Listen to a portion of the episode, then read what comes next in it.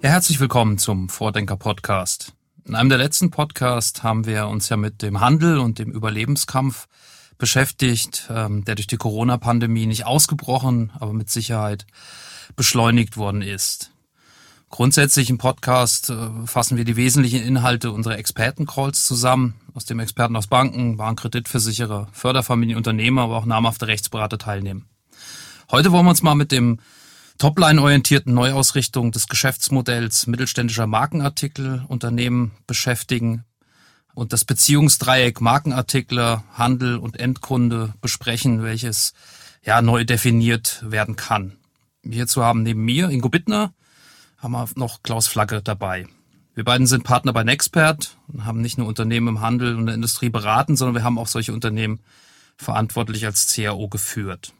So als Einstieg und Anknüpfung an den letzten Podcast äh, wollen wir zum Beginn mal diskutieren, wie sich die Wertschöpfungskette verändert hat. Vielleicht magst du, Klaus, einfach mal die wichtigsten Punkte ja, aufführen, wie die Wertschöpfungskette sich verändert hat und wie die Rollen der einzelnen Teilnehmer sich verändert haben. Ja, danke, Ingo. Ja, herzlich willkommen auch von meiner Seite. Ähm, wie du sagst, wir haben vor einiger Zeit uns sehr intensiver mit der Perspektive des Handels beschäftigt. Und ich, der ja, ich sag mal, ein Kind der Konsumgüterindustrie ein wenig bin, habe immer wieder darauf hingewiesen, lass uns doch auch mal die, die Perspektive der Konsumgüter und Markenartikelhersteller mit reinnehmen, denn aus, aus meiner Sicht und auch aus unserer gemeinsamen Sicht ändert sich da ja einiges oder hat sich gerade die letzten fünf, sechs, sieben Jahre massiv was geändert. Wir kommen ja, und das ist ja das, worauf du anspielst, so ein Stück aus einer sehr linearen Welt, wenn man sich die, wie du es nennst, Wertschöpfungskette anguckt ähm, grundsätzlich relativ klare Arbeitsteilung. Der eine hat sich ein Produkt ausgedacht, äh, hat es dann gleichzeitig auch produziert oder vielleicht auch produzieren lassen, hat eine Marke geschaffen, sich drum gekümmert, die gepflegt und gehegt, ähm, mit entsprechenden Marketingmaßnahmen Richtung Endverbraucher kommuniziert, ähm, hat dann aber immer die Abhängigkeit von einer Zwischenstufe zwischen sich selbst und dem Endverbraucher gehabt und das ist immer der Handel gewesen. Äh, alle meine ersten Schritte in diesem Bereich wurde ich immer sehr stark darauf hingewiesen, der Gatekeeper zum Endverbraucher ist der Handel und das sind unsere besten Freunde und deswegen ist das die, die ganz zentrale Instanz, mit der man reden muss. Und in vielen Konsumgüterunternehmen habe ich dann auch das erlebt, dass es teilweise eine stärkere Zentrierung äh, des Handelskunden als des Endkunden gab. Und das ist sicherlich das, was sich jetzt insbesondere durch die anderen Zugangsmöglichkeiten zum Endverbraucher, gerade auch durch die Online-Möglichkeiten, verändert, weil jetzt viele Konsumgüterunternehmen in unterschiedlicher Abstufung und Form sicherlich, kommen wir gleich nochmal drauf, andere Zugangsmöglichkeiten und direkteren Zugang haben. Und das ist, denke ich, ein großer Unterschied. Und der wesentliche Punkt ist, der galt vorher, der gilt jetzt vielleicht noch umso mehr, dass es nur gemeinsam möglich sein wird, den Endverbraucher, der im Zentrum aller Bemühungen stehen sollte, glücklich zu machen, in Anführungszeichen. Und das ist sicherlich eine, eine andere Herangehensweise, als es vorher vielleicht war. Absolut. Also ich glaube auch noch ein Punkt ist, dass wir diese klassischen Kategorien, Retail, Einzelhandel, Großhandel, Hersteller, Logistiker, also das, was ich, wie du so schön sagst, mit Wertschöpfungskette oder Teilnehmer der Wertschöpfungskette beschreibe, dass wir, dass wir nicht mehr so denken dürfen, ne? dass wir eher vom Kunden her denken, wir müssen mehr Menschen in den Mittelpunkt stellen und ähm, und das nicht mehr klassisch diese Trennung B2C, B2B oder wie es auch immer, sondern genannt wird, sondern das ist eigentlich nur noch Denken von Menschen zu Menschen, von People to People. Und wir helfen ja schon seit Jahren äh, verschiedenen Unternehmen, die Veränderung umzusetzen und, und haben da auch selbst die, die Erfahrung sammeln können. Im Handel wie äh, du mit Schwerpunkt auf Seite der Industrie. Und ähm, das Thema ist jetzt nicht neu durch Corona, sondern Corona ist hier auch eher der Brandbeschleuniger für den dringend notwendigen Wandel im Zusammenspiel der beiden Bereiche. Und wie du es auch gesagt hast, es ist ein Zusammenspiel und nicht der eine Bereich gegen den anderen Bereich. Und ähm, die Unternehmen können sich auch nicht mehr dagegen wehren und müssen jetzt reagieren. Durch Corona ist der Druck noch viel, viel größer geworden. Und ein wichtiger Faktor ist, was früher wirklich Jahre gedauert hat oder wo man Jahre für gebraucht hat, ähm, das passiert heute in wenigen Monaten und teilweise in wenigen Wochen. Die wichtige Frage und ein bisschen provokant, äh, Klaus, ist natürlich auch, braucht eigentlich ein Konsumgüterhersteller oder ein Markenanbieter überhaupt noch Handelspartner? Da ist, glaube ich, die berühmte Antwort, es kommt drauf an, wahrscheinlich am zutreffendsten. Nee, aber ähm, im Ernst, ich glaube, es ist sehr, sehr situations- und kontextabhängig. Ähm, ich glaube, weder ist richtig zu sagen, all dieser neumodische Kram, ich kann direkt an den Endverbraucher verkaufen, ist Teufelszeug, ist richtig, noch ist es richtig, äh, dass man sagt, der Handel zwischen dem Hersteller beziehungsweise auch dem Markenartikler und dem Endverbraucher ist völlig überflüssig geworden. Ich glaube, es wird eine, eine Mischung sein aus ähm, Direktkunden, die anderen, einen anderen Stellenwert bekommen wird bei einigen Markenartiklern. Aber gleichzeitig ist sicherlich, ist man gut beraten, in vielen Fällen sich mit den Handelspartnern, und ich glaube, die Betonung liegt auf Partnern, gemeinsam zu überlegen, wie eine gemeinsame Kundenansprache und eine gemeinsame Distribution und, und Erschließung von Endkundenpotenzialen funktioniert. Und das ist, glaube ich, ein großer Unterschied, dass die Machtverhältnisse in dieser linearen Wertschöpfungskette, wie du sie nennst, äh, vorher sehr klar verteilt waren. Der Handel hatte eben entsprechenden Schlüssel zum Endverbraucher und hat sich den entsprechend auch honorieren lassen an vielen Stellen. Da haben sich sicherlich zumindest mal in der Relation mit kleineren Herstellern und kleineren Markenartiklern die Machtposition so ein Stück verschoben. Aber grundsätzlich würde ich nicht den großen Abgesang auf den Zwischenhandel oder überhaupt auf den Handel äh, hier singen. Mhm. Wann ist denn aus deiner Sicht der direkte Kontakt oder Vertrieb an Endkunden möglich oder wann ist er sinnvoll aus, aus, aus Markensicht? Ein wesentliches Kriterium ist sicherlich überall da, wo es ein entsprechend physisches Einkaufserlebnis braucht, ne? wo, wo Haptik und Sensorik eine Rolle spielt sowieso. Sachen anprobieren äh, macht es sicherlich nicht einfacher, den Direktvertrieb zu machen. Überall da, wo es andersrum so ist, dass ich sage, ob ich das jetzt anfasse oder vorher wirklich in echt gesehen habe oder nicht, spielt kaum eine Rolle. Hat sicherlich auch eine Menge damit zu tun, was sind meine primären Zielgruppen. Ne? Wenn ich im, im jüngeren, aufgeschlossenen Bereich meine, meine Kernzielgruppe habe, dann habe ich sicherlich als Markenartikler andere Möglichkeiten des Zugangs, als wenn ich sage, meine Kernzielgruppe ist Ü60 und äh, an, an klassische Einkaufsverhaltensweisen gewöhnt. Mhm. Und was sind da die Herausforderungen? Also aus deiner Sicht die, die Schwerpunkte? Du meinst jetzt die, äh, die Herausforderungen für den Anbieter, für, für den, den Hersteller, Marken. für die ja. Genau, für den Markartikler. Ich glaube, ein großer Treiber wird sein, oder beziehungsweise ein großes Kriterium, ob ein Anbieter aus der Industrie den direkten Weg primär wählt oder über den Handel, wird, glaube ich, zum einen sein, ist es ein alteingesessenes Unternehmen mit einer entsprechenden Größe oder ist es neu? Ich glaube, je größer und je etablierter die Handelskontakte sind und je größer auch das Volumen ist, desto schwieriger wird diese Transformation sein, weil es geht natürlich teilweise auch was verloren dabei. Während natürlich Startups, die, die ganz neu anfangen, diese Restriktionen nicht haben und die dann auch frischer aufstarten. Das sieht man ja auch, dass es zahlreiche Startups gibt in unterschiedlichen äh, Segmenten von Konsumgüterprodukten, die gar nicht mehr über den Handel gehen, beziehungsweise erst direkt an den Endverbraucher und wenn sie dann etabliert sind, später rüberschwenken und dann noch einen Handelszugang aufbauen. Und insofern ist das sicherlich ein Punkt. Und ein weiterer Teil, der sicherlich eine ziemliche Herausforderung bietet, ist, dass die logistischen Konzepte beispielsweise, die dahinter stehen, deutlich anders sind. Das ist ja ein Riesenunterschied, ob ich sage, ich schiebe auf vollen Paletten in Zentralläger ganze LKWs oder ob ich sage, ich muss eine endverbraucherzentrierte Logistik haben, die ich dahin bringe. Ne? Nächster Punkt ist sicherlich, dass die gesamte Bedeutung von Informationen und Daten über meine Endkunden eine ganz andere sein wird, als wenn ich direkt den Handel bespiele. So, und insofern kann man jetzt noch viel weiter spielen, dass man sagt, je mehr, äh, je mehr ich das mache, desto stärker muss ich diese Informationen und Daten auch in der Produktentwicklung, auch im Innovationsmanagement und auch im Direktmarketing nutzen. Also insofern ist es schon ein deutlich anderes Geschäftsmodell und es ist nicht damit getan zu sagen, ich habe früher direkt den Handel beliefert, ich möchte jetzt das gar nicht machen und ich habe mich jetzt auf Knopfdruck entschieden und stelle einfach um. Da hängen zig Sachen mit zusammen. Aber ich meine, das kennst du ja selbst. Ja, absolut. Also das sind ja auch wichtige Punkte aus dem Handel und was aus meiner Sicht ein Markenhersteller ähm, ja lernen muss oder wo er wo er viel mehr reingehen muss, ist dieses ganze Thema, du es eben beschrieben hast, Verwendung, Nutzung von Daten, von Kundendaten, und das bedeutet natürlich, ich muss mir ganz, ganz viele Gedanken über so Themen wie Systemarchitektur, Big Data, CRM machen und muss das alles konsequent in einer agilen, zielgerichteten IT-Architektur umsetzen. Das erfordert Kompetenz in dem Bereich und auch ein ganz wichtiger Faktor, den unbedingten Willen in der Veränderung im Top-Management. Also dass, wenn das nicht vom Top-Management gesteuert wird und nicht von dort aus ausgeht, dann wird es nicht funktionieren. Du sprachst eben davon, dass es bei, bei Startups durchaus ein bisschen anders ist. Ähm, hast du aktuelle Beispiele dafür? Ja, also ich meine, ich habe ja bekanntermaßen eine gewisse Vergangenheit im Bereich des mobilen Trinkens, isoliertes Trinken, also alles, was mit, mit Coffee to go und sowas zu tun hat, hat mich lange beschäftigt. Und da war wirklich extrem spannend zu sehen, dass schon vor vier, fünf Jahren teilweise US-Unternehmen, teilweise aber auch im europäischen Bereich wirklich Startups kamen, die Produkte ohne eigene Wertschöpfung mit, mit extern gefertigten Produkten, Kaffeebecher, modische Isoliertrinkflaschen komplett direkt vermarktet haben, über Online-Zugänge ins Endverbrauchermarketing und in die Endverbraucherdistribution gegangen sind, komplett ohne Handelsstufen dazwischen und es da geschafft haben, in sehr, sehr kurzer Zeit sehr große Marktanteile aufzubauen und die dann in einem zweiten Schritt teilweise, wenn sie diese Präsenz und diesen Push über einen Direktkanal an den Endverbraucher geschafft haben, eine Sog, also eine Pull-Wirkung im Handel erzeugt haben. Und das hat sicherlich auch nochmal einen riesen Unterschied in den Machtverhältnissen zwischen diesen Partnern gebracht.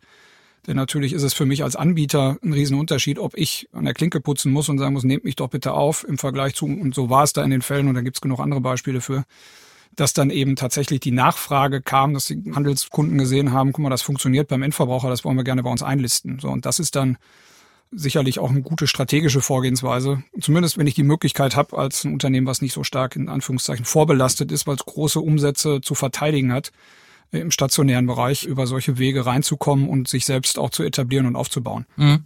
Also ich glaube auch, dass, dass, dass diese Beziehung zwischen Markenartikler, Hersteller und Handel weiterhin bestehen bleibt und zweistufige äh, Distributionsstrukturen auch relevant bleiben. Und ich glaube, dass der eine sich von dem anderen immer einiges abschauen kann.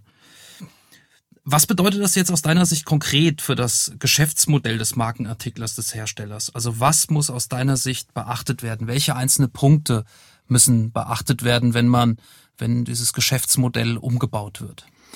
Ich glaube, es sind, wenn man das mal so ein Stück holzschnittartig anguckt, ein paar zentrale Themen und ein paar zentrale Dinge. Du hast das eben schon gesagt. Aus unserer gemeinsamen Sicht ist es ja wirklich so, dass es ganz oder gar nicht sein muss. Ne? Also ich glaube, man muss wirklich deutlich anders denken. Man muss deutlich anders das Thema, wie entwickle ich Produkte angehen, weil man eben auch anderen Zugang zu Informationen vom Kunden hat. Das ist sicherlich ein wesentlicher Teil.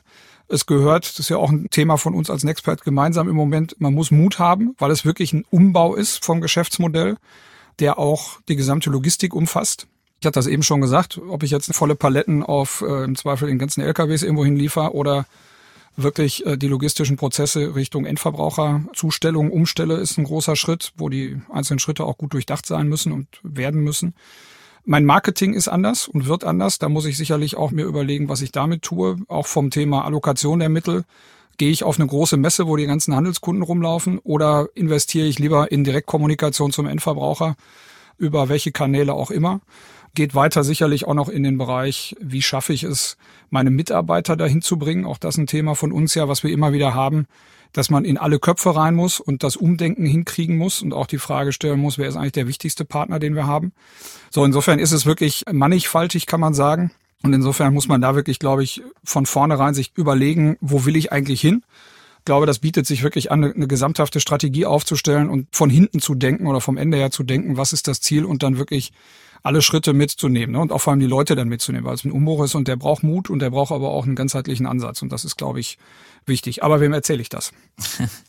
genau, ähm, einfach mal auf unser aktuelles gemeinsames Mandat auch mal zu schauen, wo wir genau diese Aufgabe haben, kann man ja auch schon sehen, was sind so Erfolgskriterien und was waren die wichtigsten Punkte, Aspekte, die verändert wurden und die wichtig waren. Also das, ich würde mal drei einfach nennen.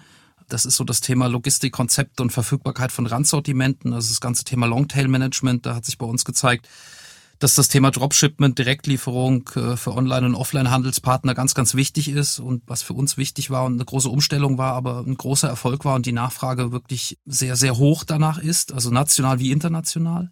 Um das abzuwickeln, auch mit Logistikdienstleistern, ist nicht ganz trivial. Dann das ganze Thema wie wir vorhin auch schon mal angesprochen haben, diese durchgängige Daten- und Informationsnutzung zur besseren Bewirtschaftung des mehrstufigen Supply Chain, also eine höhere Verfügbarkeit und Lieferfähigkeit bei gleichzeitiger Network Capital Verbesserung für alle Beteiligten. Das ist, äh, klingt immer so schön theoretisch, ist aber nicht so einfach, weil da mehrere Player am Tisch sitzen und man natürlich auch gucken muss, welche Informationen gibt welcher Handelspartner preis, was in der Vergangenheit auch nicht immer so selbstverständlich war und ja, gemeinsame digitale Vermarktungsansätze. Das ist auch ein, ein, wichtiger Punkt. Wenn man das hinkriegt und wenn man da innovativ ist, dann funktioniert einiges und man kann schon einiges heben. Und das haben wir in unserem aktuellen Beispiel ja auch gesehen, dass das sehr, sehr gut funktioniert und extreme Wachstumsraten auch trotz Corona äh, möglich sind. Ja, wenn wir vielleicht noch mal ganz kurz auf ein, äh, das haben wir jetzt noch nicht so konkret angesprochen, so implizit ein Stück, aber ein wesentliches Thema bei diesem Schwenk ist ja auch ne, Thema Mut, sich dann gerade als, als Unternehmen, was eigentlich aus den Handelsbeziehungen kommt, das heißt als Konsumgüter, Hersteller, Anbieter, Markenartikler eigentlich bis dahin nur oder überwiegend an Handelskunden verkauft hat, den Schritt zu gehen und diese, diese eigene Vermarktung aufzunehmen, sprich beispielsweise einen eigenen Online-Shop zu haben und direkt auch zu verkaufen. Ich bin gar nicht so lange her, aber einige Jahre her, immer noch an dem Punkt immer wieder gewesen, auch in Diskussionen, dass dann gesagt wurde, das dürfen wir nicht, das können wir nicht, dann werden wir sofort überall ausgelistet. Bei den Handelspartnern war sicherlich auch ne, Thema Machtstruktur in der Kette. Früher ein anderes Bedrohungsszenario war. Ich würde das nicht mehr so einschätzen. Wie siehst du das? Ist das auch aus den Erfahrungen, die du da gemacht hast? Ist das noch so oder ist das gar kein Gesprächsthema mehr, auch im äh, Austausch mit den Handelspartnern? Also das ist deutlich weniger geworden. Also wie du schon sagst, das war früher so Schwarz-Weiß-Denke. Viele haben das, das Thema aufgenommen und im Gespräch löst man das auch. Also das wird nicht mehr so dramatisch gesehen. Und ich glaube, es ist wichtig, nicht nur dieses Thema zu nehmen, sondern mit den Handelspartnern aus Sicht der, der Industrie oder des Markenartiklers halt ins Gespräch mit den Partnern zu gehen und zu sagen, hey, was kann ich für neue Themen aufsetzen? Was kann ich neu entwickeln und nicht nur diese Schwarz-Weiß-Denke zu haben? Und dann verschwinden diese Themen auch. Und auf einmal redet man halt nicht nur über welche Mehrkonditionen hätte ich gerne. Äh, das ist natürlich nach wie vor sind das Bestandteile, aber es gibt auch andere Möglichkeiten, die man, die man bekommt, nämlich irgendwelche Tests zu machen. Also Einführung von Dropshipment ist zum Beispiel ein Thema und, und, und. Also mit welchen Services kann ich, kann ich dem, dem Händler helfen? Was sind die Möglichkeiten? Was sind kurzfristig abrufbare Sortimente und, und, und. Also ganz unterschiedlich nicht nur als Lieferant von Produkten zu dienen, sondern als ja auch Services zu liefern. Und dann ist man halt nicht mehr auf diese Schiene, du darfst es nicht mehr, du darfst es nicht mehr, sondern wie können wir bestmöglich dem Endkunden bedienen und dem Menschen ein Einkaufserlebnis bieten, vom Produkt her und von den Rahmenbedingungen. Das sind meine Erfahrungen. Und dann ist dieses Thema, darf der einen Online-Shop oder nicht haben, ist einfach nicht mehr das Thema. Ja, und ich glaube, es ist ja auch tatsächlich in dem Gesprächsansatz sinnvoll, wirklich mit, mit Handelspartnern gemeinsam auch rauszuarbeiten, das ist ja der Marke, die ein wesentliches Erfolgskriterium auch ist und sein muss, eine andere Sichtbarkeit noch geben kann, ne? eine andere Präsenz und dementsprechend auch für den stationären Handelspartner allemal, aber auch für Online-Handelspartner entsprechenden Benefit bringt, dass sich dann im Zweifel die Produkte besser drehen, wenn die entsprechende Kommunikation des Unternehmens auch über solche Maßnahmen besser wird. Aber insgesamt glaube ich, ist ja schon, das können wir ja zumindest feststellen, gerade auch für nicht ganz so große, mittelgroße oder mittelständische Konsumgüteranbieter, Hersteller, Markenartikler, ist definitiv in, in Situationen, wo vielleicht nicht alles mehr so rosig ist, ein, ein guter Fluchtweg nach vorne, finde ich. Wenn denn tatsächlich A, vernünftiges Konzept da ist, man wirklich das gesamtheitlich angeht und es dann tatsächlich auch konsequent umgesetzt wird. Das ist so meine, meine Sicht. Und ich glaube, ohne wird es nicht funktionieren. In vielen Fällen. Ja, das, da ist wieder dieses Beispiel, was wir bei dem ganzen Thema Zukunft wird mit Mut gemacht, auch immer wieder sagen, dass es wichtig ist, da mutig zu sein und nicht zaudrig und abwartend zu sein, sondern auch durchaus offensiv an Thema Umbruch von Geschäftsmodellen reinzugeben, weil sich dann wieder ganz neue Möglichkeiten, Opportunitäten ergeben und die muss man nutzen und dafür braucht es halt wirklich auch ein bisschen Mut, weil ich glaube auch, das ist eine sehr steile These zu sagen, ja, entweder frisst man oder man wird gefressen. Also ich glaube, das ist, das ist wichtig, wenn man, wenn man abwartet, gerade weil die Veränderungszyklen immer kürzer werden, glaube ich, ist es wichtig, da mit Mut voranzugehen. Das ist ein ähm, ganz wichtiger Aspekt. Kommen wir mal auf ein etwas anderes Thema noch, auf ein finanzwirtschaftliches. Äh, was, was sind aus deiner Sicht, und du bist ja da der Experte, ähm, wie, wie kann man diese ganzen Aspekte auch oder welche Veränderungen ergeben sich in Bezug auf Planung und auf die G&V? Und was ist hier aus deiner Sicht zu berücksichtigen? Ich würde jetzt gar nicht zu sehr ins Detail gehen, aber vielleicht so ein, zwei, drei Aspekte. Das eine, was sicherlich sehr zu berücksichtigen ist, wie verschieben sich Absatzstrukturen. Denn in der Vergangenheit konnte man ja in vielen Fällen relativ einfach planen, indem man gesagt hat, man hat einen relativ konstanten Kundenmix oder zumindest einen konstanten Mix aus den Absatzkanälen mit den entsprechenden Margen, die dahinter hängen. Nur ist es so, wenn ich in Direktvermarktung gehe, dann freue ich mich auf den ersten Blick und sage, super, viel höhere Rohertragsmarge, weil ich natürlich nicht die Handelsstufe dazwischen habe und die Preisstufe auslasse. Dafür muss ich natürlich sehr gut dran denken, dass unterm Rohertrag eine Menge mehr noch entsteht und eine Menge mehr noch kommt. Ne? Direktlogistik ist natürlich viel teurer als eine Zentrallagerlogistik. Endverbrauchervermarktung und Endverbraucherkommunikation kostet entsprechendes Geld. Auch wenn ich jetzt über Plattformen gehe, sind die entsprechenden Marketingmittel einzustellen und zu berücksichtigen. Ich habe oder haben wir auch gemeinsam die Überzeugung und auch die Erfahrung gemacht, ich brauche ein dezidiertes Team, um das zu machen. Sowohl von der Kommunikation als auch von der Vermarktung. Das kostet Geld, das muss ich entsprechend reinstellen. Ich muss in Infrastruktur investieren. Auch da wird es sicherlich nicht reichen, wenn ich meine Azubis dran setze und sage, der hat schon mal einen Webshop gesehen, dann soll der den mal machen. Das ist in den meisten Fällen zu kurz gesprungen. Insofern ist das ein, ein, Thema, wo ich keine Maschine für kaufen muss oder auch nicht zwei oder drei, aber ich muss an verschiedenen Stellen investieren, muss mir das gut überlegen. Und ich glaube, die Gefahr, auch wenn man von draußen drauf guckt und solche Fälle beurteilen will, ist sicherlich nicht, nicht ganz klein, wenn man nicht gut hinguckt, dass man einiges vergisst und zu kurz springt und im Zweifel das Umsatzwachstum vielleicht realistisch einschätzt, die Kostenstruktur und auch die Investitionen, die damit einhergehen, aber ein Stück vergisst. Insofern ist das sicherlich total wichtig, da darauf zu gucken. Und ich habe natürlich an einigen Stellen auch deutliche Implikationen auf das Working Capital, ne, weil ich natürlich andere andere Zahlungsverhaltensweisen habe von meinen Kunden. Ich habe kein Zahlungsziel, wenn ich direkt verkaufe. Dafür habe ich im Zweifel andere Lagerbestände, die ich anders managen und vorhalten muss. Also insofern diverse Dinge, die zu berücksichtigen sind. Wichtig ist es da einfach granular zu planen und vor allem zu überlegen, wo will das Unternehmen hin, ist das überhaupt plausibel? Und insofern haben wir da ja auch einige, einige Dinge schon gemeinsam gemacht, wo man das von außen gut beurteilen konnte, beziehungsweise, ich sag mal, an den richtigen Stellen den, den Finger in die Wunde legen konnte auch.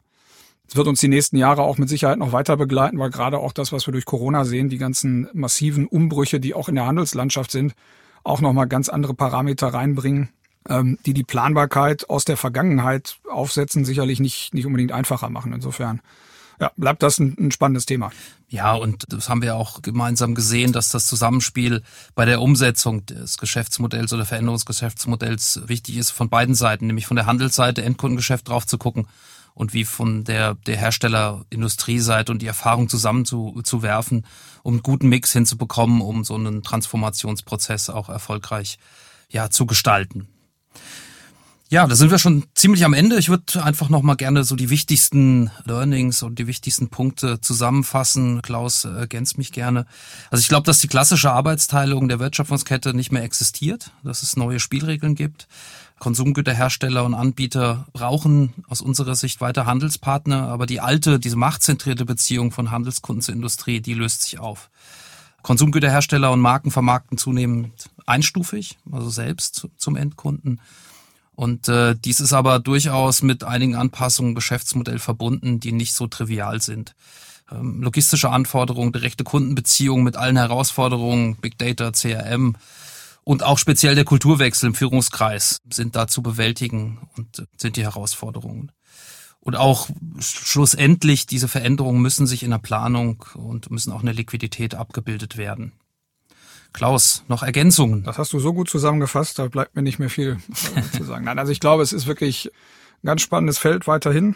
Ich bleibe dabei. Ich glaube, die Mutigen werden die Zauderer schlagen. Gilt gerade in diesem Bereich sehr. Und insofern ist die Voraussetzung nicht nur der Mut sicherlich, aber der ist die Grundvoraussetzung und es braucht einen guten Plan und den Willen, das umzusetzen. Und ich glaube, dann sind die Dinge, die wir hier angesprochen haben, sicherlich potenzielle Erfolgsfaktoren, gerade für für nicht ganz so große Konsumgüterhersteller auch sich zukünftig zu etablieren und äh, eine gute Rolle zu spielen.